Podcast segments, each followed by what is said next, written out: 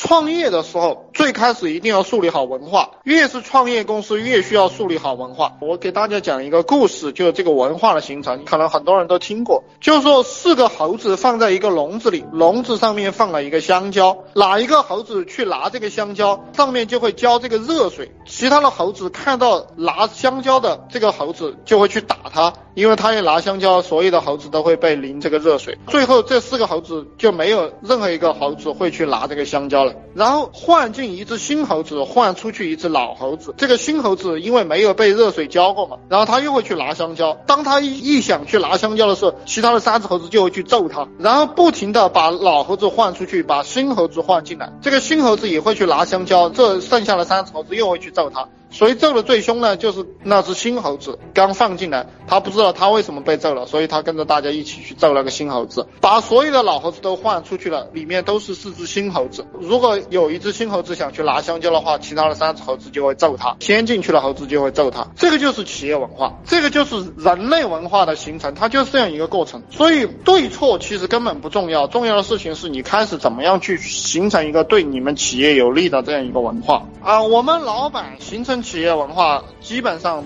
是用奖和惩罚。创业开始吧。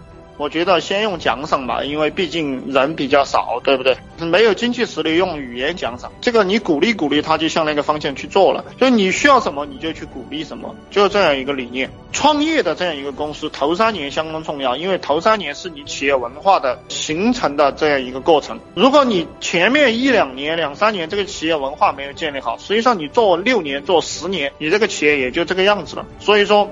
佛教当中有一句话叫做“菩萨种因”，这个叫什么？小人种果吧？君子种因，小人种果，就是聪明的人最开始的时候一定要非常的注意。